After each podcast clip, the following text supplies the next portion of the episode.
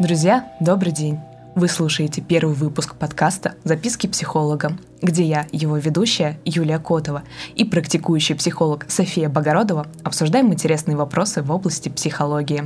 Всем привет, меня зовут София, я практикующий психолог и работаю в эмоционально-образной терапии, которая помогает исследовать бессознательное.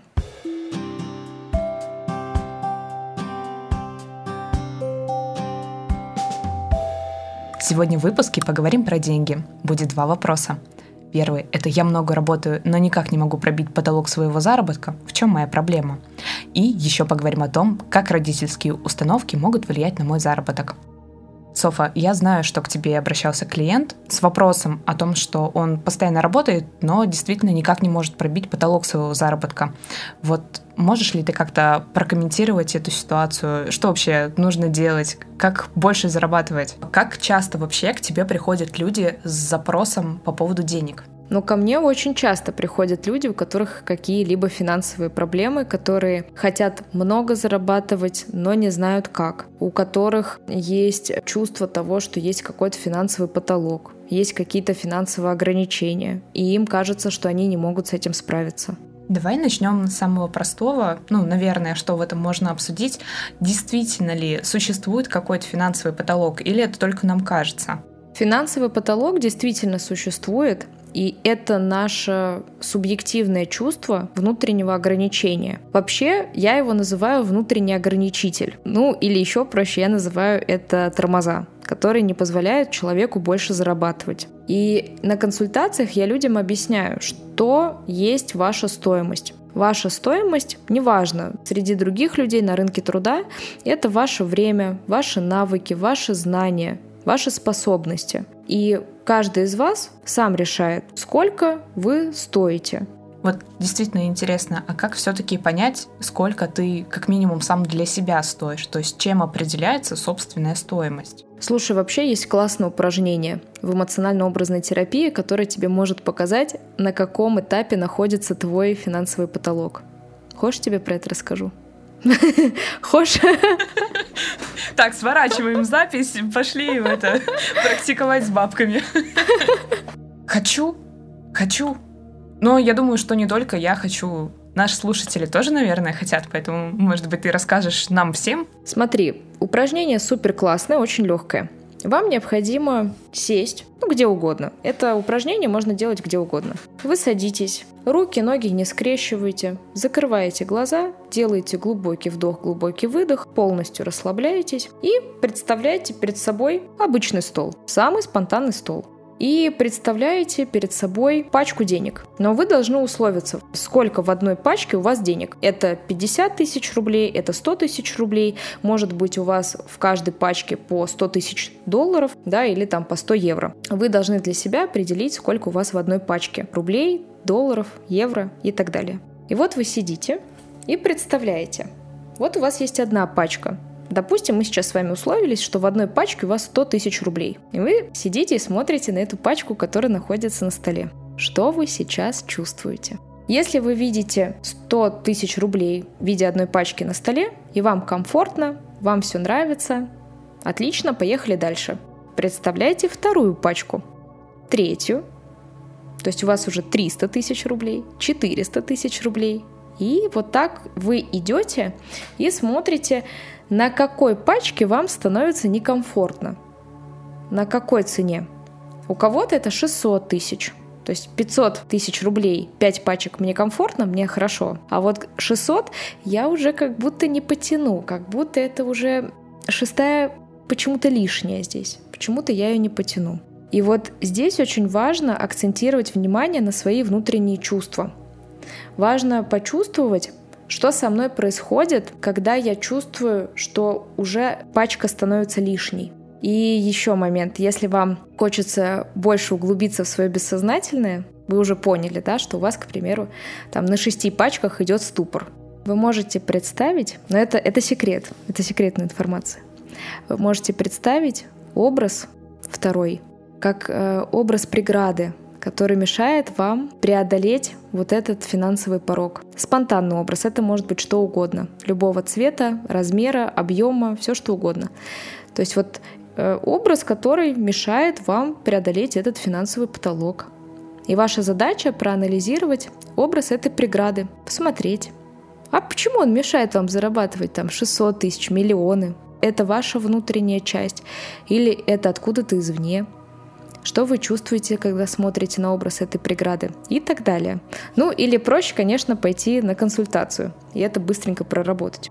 Слушай, ну звучит прям очень захватывающе. Я, правда, подумала о том, когда ты сказала о том, что там, представьте себе пачки денег, да, и я представила себе полностью пустой стол, и там лежит такая маленькая пачка денег, пятитысячная, и я такая, ну, блин, так некомфортно, что со мной не так, видимо.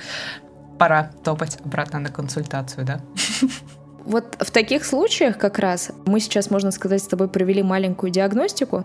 Ты можешь посмотреть, а где же находятся остальные мои деньги. То есть если, да, если на столе у тебя лежит только 5 тысяч, и ты понимаешь, что, что это не про твою заработную плату, эти 5 тысяч, тогда нужно задаться вопросом, а где же все твои оставшиеся деньги? Куда они у тебя там ушли? Куда они у тебя уплыли? То есть уже по вот этому упражнению с тобой мы можем понять, что твоя энергия денежная, да, твой денежный ресурс, он куда-то ушел. Я вот каждый месяц, знаешь, об этом думаю, когда зарплата приходит, и через пару дней такая, блин, куда ушел мой денежный ресурс? Вот, вот. А это как раз мы уже, наверное, а, переходим к вопросу номер два про установки. Вот этот ответ на твой вопрос, он находится в ответе под номером два.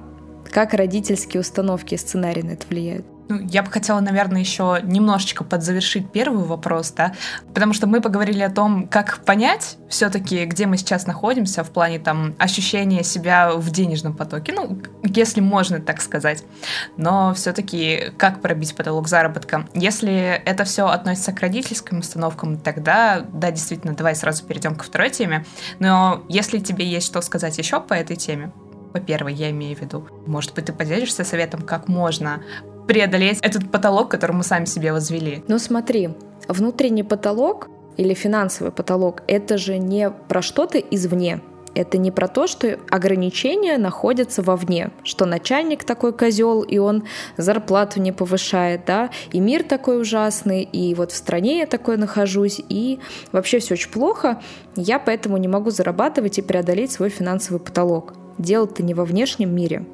Дело в том, что каждый человек, который ощущает вот этот финансовый потолок, это его внутреннее субъективное ощущение, что этот потолок существует. Вот финансовый потолок — это про внутреннее ограничение. по сути, человек себе говорит, что вот что мы сейчас сделали с пачками. Ты в какой-то момент говоришь себе «стоп», все, уже что-то много, уже как-то некомфортно. Человек себе говорит «стоп», большего я не стою, больших денег я не достоин — вот поэтому финансовые вот эти ограничения, проблемы с денежным потоком, они напрямую связаны не с тем, что происходит вокруг, а с тем, что происходит у человека внутри. Как он, в принципе, относится к деньгам. То есть для проработки очень важно понимать, как возникли эти ограничения, из-за чего они возникли, в какой момент времени. Да? И уже с этим необходимо работать, то есть с внутренними причинами, а не думать, что вся Вселенная, весь окружающий мир хочет только одного, чтобы ты не развивался и жил в нищете. Нет, это не так.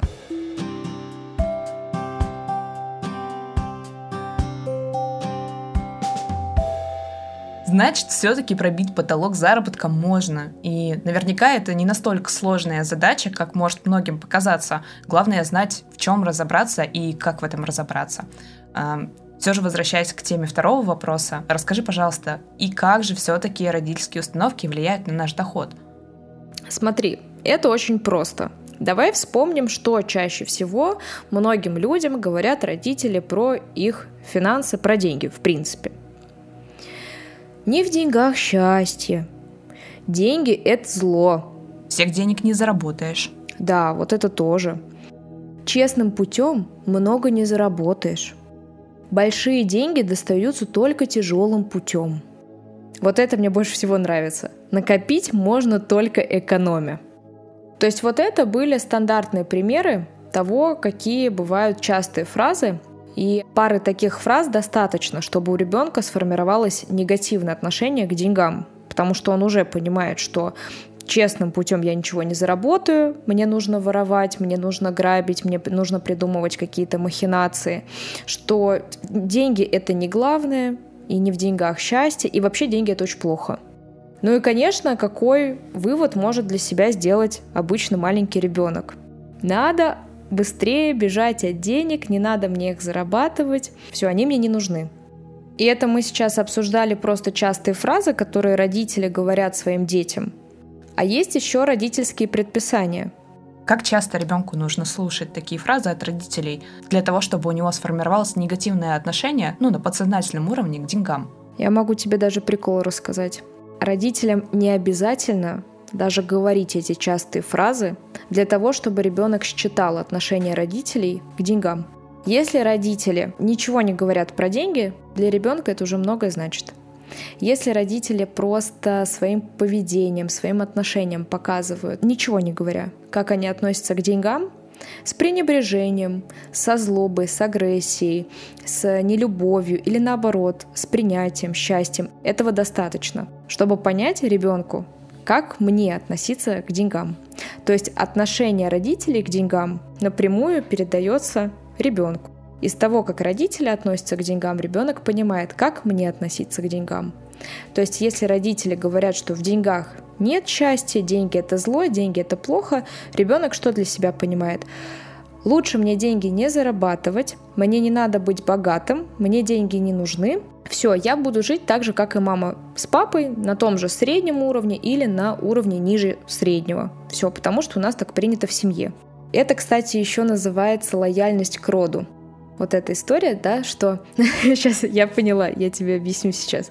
Лояльность э, к роду — это как раз э, когда все в роду бедные, и ребенок из чувства вины, из желания принадлежать этому роду, он принимает решение, что я тоже буду бедным потому что весь мой род бедный, родители мои бедные, и я тоже буду бедным. Но это происходит как-то не особо осознанно, я так понимаю. То есть, ну, как маленький ребенок, он же не может себе прям придумать и сказать, что я вот точно там не буду, в общем, много зарабатывать. А, мне кажется, дети, в принципе, не очень думают о деньгах. Да, дети не думают о деньгах. Ну, смотря дети какого возраста, но чаще всего нет. Но у них эти решения происходят на бессознательном уровне, на уровне чувств. Я приведу тебе пример. У нас есть мама и есть ребенок трех лет. Приходит папа с работы, и мама начинает сильно злиться на папу, ругается на него, говорит, вот, снова нечего есть, мне нечего приготовить, у нас ребенок в драной одежде ходит, я никуда выйти там на маникюр, на педикюр не могу, что ж ты за мужик такой? Что понимает для себя ребенок? что родители ссорятся из-за того, что нет денег. Ребенок это и так понимает. И в этой семейной системе да, ребенок может понять, что вот деньги нам нужны, деньги это очень важно, вот, и что если я не буду зарабатывать деньги, на меня кто-то будет так же ругаться, как мама ругается сейчас на папу. То есть вот это все происходит бессознательно. Если я когда-то стану такой же или таким же, как папа, то есть не буду зарабатывать деньги или буду приносить их мало. Меня будут ругать, меня будут стыдить. И ребенок может принять решение как раз о том, что мне нужно зарабатывать деньги как можно больше, чтобы всех обеспечить и так далее и тому подобное. Это же какой уровень тревоги потом у ребенка на протяжении жизни будет расти. То есть, когда он начнет зарабатывать первые деньги, он поймет, что его работа сейчас очень мало оплачивается и будет чувствовать себя, ну, мне кажется, довольно тревожно, потому что если он не зарабатывает много денег, а он их не может зарабатывать, будучи подростком, да, большую, большую сумму, большое количество, то он будет думать, что его не будут любить, как минимум. Да. По-моему, да. это ужасно. То есть это на самом деле все закрепляется не на уровне осознания, а на уровне чувств. И есть еще родительские предписания, которые могут повлиять на то, что человек хочет по какой-то внутренней причине зарабатывать много денег, но он просто не может. У него есть вот эти внутренние ограничения родительские. Ну, к примеру, предписание «не будь успешным». Вот это прям супер вещь. Это тогда, когда быть успешным — это плохо. Если ты успешный, богатый, то тебя могут обокрасть, тебя могут избить на улице, у тебя могут все отнять. И вот эта история чаще всего имеет под собой трансгенерационную травму. Трансгенерационная травма – это травма, переходящая от предков к потомкам. К примеру, в роду кого-то раскулачили, или было богатое какое-то поместье, были богатые люди, но их обокрали. Или даже убили за то, что вот они были богатыми и там забрали все деньги. Все, каждому ребенку, каждому потомку потом в этом роду начинают рассказывать про то, что не надо иметь много денег, появились деньги, быстрее их трать, быстрее их куда-то отдавай, чтобы тебя за них не убили, чтобы тебе за них не было плохо. Вот это трансгенерационная травма, и это как раз тоже про историю «не будь успешным». Не надо быть богатым. То есть богатство — это плохо, и это вообще про смерть. И человек, он может даже не догадываться о том, что у него есть такая трансгенерационная травма, поколенческая травма. И он может хотеть зарабатывать многие деньги, что-то он пытается делать со своим бизнесом, но он просто элементарно не понимает, что его тормозит. А тормозит вот это предписание. Или есть еще более лайтовая версия такого предписания, называется «не проявляйся» не высовывайся. Это когда ребенку в детстве говорят, ты что, самый умный? Вот сиди здесь и молчи. Вообще не проявляйся, не мельтеши здесь, не говори громко, замолчи, что ты здесь смеешься. То есть нельзя ребенку никак маячить, проявлять себя. Все, никак. А человек, если мы говорим в принципе про успех, про деньги, про самореализацию, он должен проявляться, причем в соответствии со своей природой. То есть тут блокировка идет на очень многих уровнях, вот это вот родительская, которая влияет. Есть также и другие родительские предписания, их всего 12. Это «не будь собой», «не думай», «не делай», «не живи». И, кстати, если вам интересно более детально знакомиться с этими родительскими предписаниями, и вы хотели бы, чтобы мы с Юлей осветили эту тему, вы можете перейти в мой телеграм-канал в гостях у Софы. Вы на канале можете оставить свой комментарий, что-то в стиле «Софа, разбери, пожалуйста, предписание, очень интересно». Я сразу пойму, что вам эта тема откликается, и мы ее будем разбирать уже в следующих выпусках. Ну и давай уже продолжим про то, какие же родительские предписания мешают нам зарабатывать деньги. Есть еще очень классная модель психоэмоциональной незрелости. Это про то, когда, знаешь, вот я, я хочу задать вопрос, было у тебя подобное или нет? Я очень часто это встречаю в своей терапии, когда клиенты говорят, ой, знаете, я смогу жить для себя и зарабатывать для себя деньги, когда вот маме с папой куплю квартиру, машину, дом, дачу, вот когда их всем обеспечу, вот тогда я заживу своей жизнью. Тебя вот были такие ситуации? Ну, скажем так, у меня были порывы обеспечить всем сначала маму, наверное, а какие-то мои потребности, они оставались на заднем плане. Потому что, наверное, как у многих в моем возрасте, да, нам, миллениалам, которым 30 или 30 с копеечками, у нас у всех родители, они, можно так сказать, поднимали страну с колен, да, после перестройки, после тяжелых времен, дефолта, и они очень много работали, и денег при этом было очень мало. И видя о том, как мама всю жизнь работает, тащит, как говорится, всю нашу семью, у нас трое детей в семье, пытается дать все самое лучшее, начинается такое небольшое чувство вины, что мама всю жизнь на нас положила, а мы как бы будем тратить деньги только на себя. Да, да, вот у тебя сейчас, я тебя слушала, у тебя прям фонит чувство вины перед мамой. Мы с тобой это уже прорабатывали на наших прошлых сессиях. Это, слава богу, ушло. Это, кстати, дорогие слушатели, полгода терапии минимум, но все возможно, все можно проработать. Ну вот видишь, как классно. То есть, да, действительно, вот я почему тебя спросила, потому что подобная психоэмоциональная незрелость, она всегда коренится на том, что есть глубокие чувства к родителям, к родственникам, к роду, которые не проработаны. То есть дело не в том, что ты чего-то не понимаешь. Вот ты же понимаешь то, что твои родители, мамы, папы, там, дедушки, бабушки, они взрослые люди, они могут зарабатывать столько, сколько они хотят. Потому что их заработная плата — это их ответственность. Но они в любом случае сами сделали выбор, как говорится, рожать им или не рожать, где им жить, на кого им учиться и кем им работать.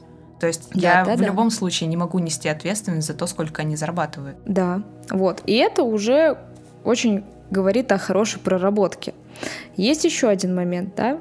Мои друзья, они вот все бедные, а я как же буду богатым? Я же всех там друзей своих лишусь. Как это так? То есть вот этот момент социализации и взаимодействия со своими друзьями, он тоже имеет значение. Есть еще один фактор, показывающий на то, что вы психоэмоционально незрелый человек для денег. Это роль жертвы и желание переложить ответственность за свои денежные неудачи на весь окружающий мир. То есть на начальника это родители виноваты, потому что, вот, что я там неуспешный человек.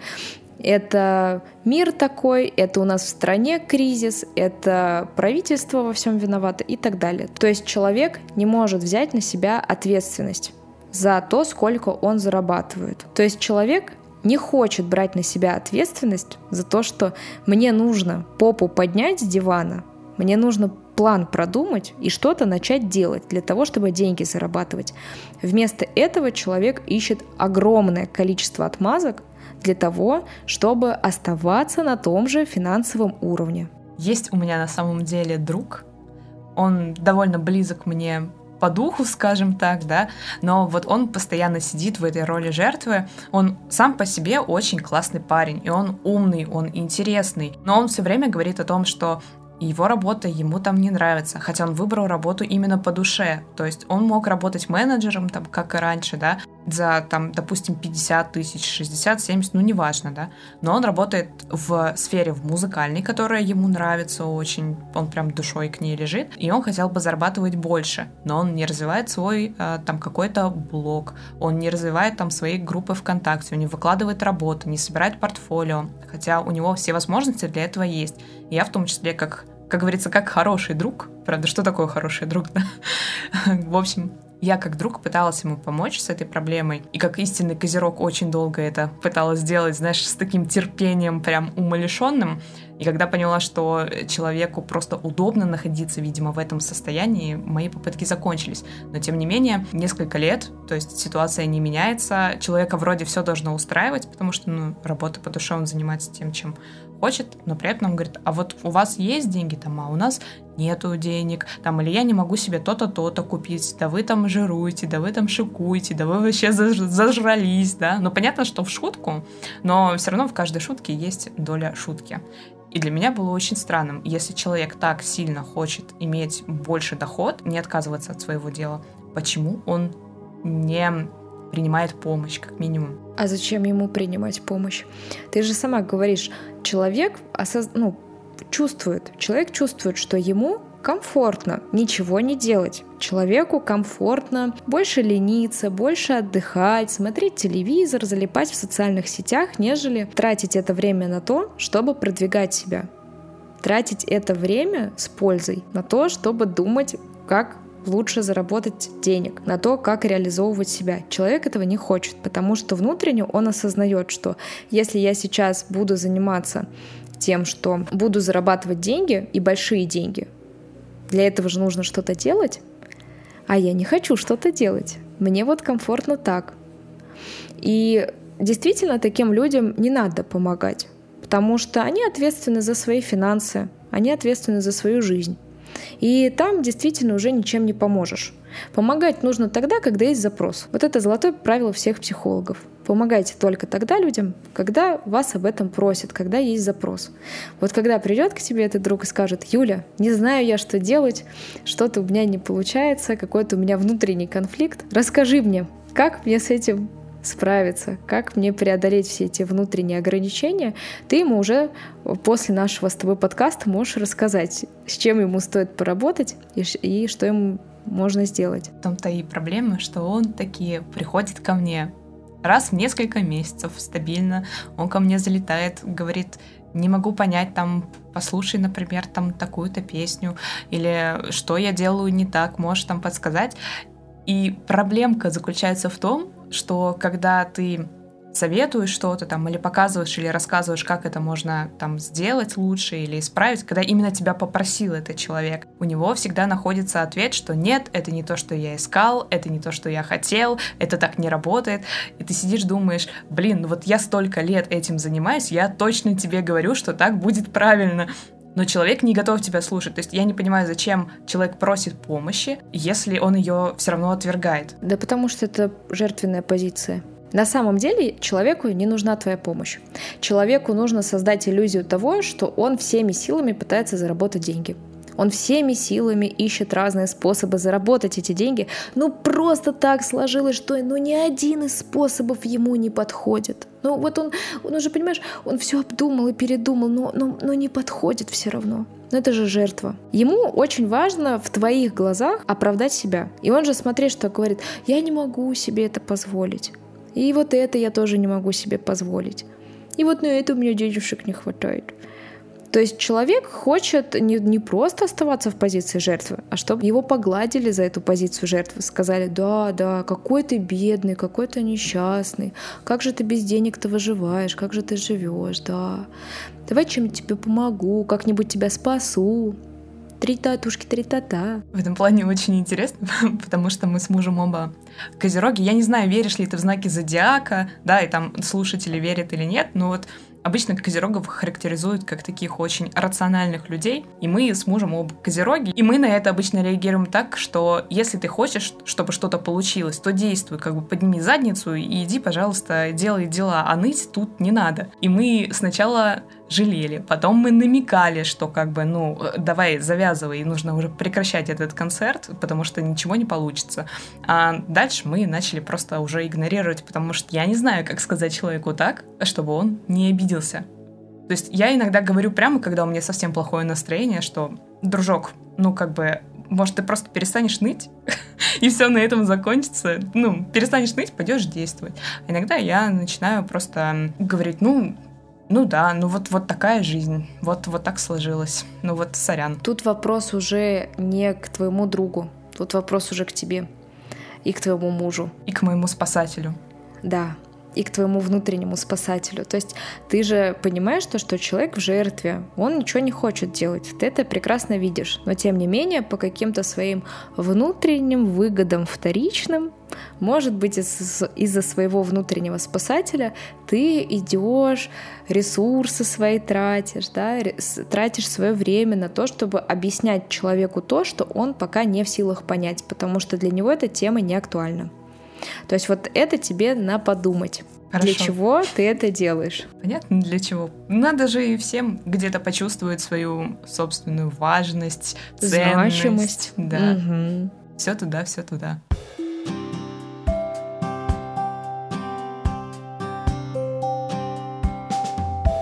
Есть еще кое-что, что влияет на финансовый успех человека. Это понимание того, ложный у меня успех или истинный. Ложный успех — это успех для других. Я сейчас поясню, про что я говорю. Пример. Человек идет в медицинский учиться, чтобы мама успокоилась, чтобы мама мной гордилась, потому что мама всегда хотела, чтобы я была в медицинском. Или вот еще пример. Наверняка многие из вас сталкивались с этой фразой от родителей. Здесь твоего ничего нет. Ты еще ни копейки не заработал или не заработала, чтобы мне здесь что-то говорить, чтобы здесь что-то трогать. В общем, все эти примеры, они тоже имеют огромное влияние на финансовый успех человека, потому что человек не зарабатывает деньги для себя. Человек делает эти все вещи для того, чтобы получить признание родителей, получить их любовь, их одобрение и почувствовать, что он хоть чего-то стоит. В общем, если вы не понимаете, из-за чего у вас проблемы с деньгами, не надо делать никакие запросы во Вселенную, нужно просто прийти в психотерапию и понять, какие родительские установки и предписания мешают вам двигаться дальше по пути ваших истинных успехов и вашей самореализации. Вот и все.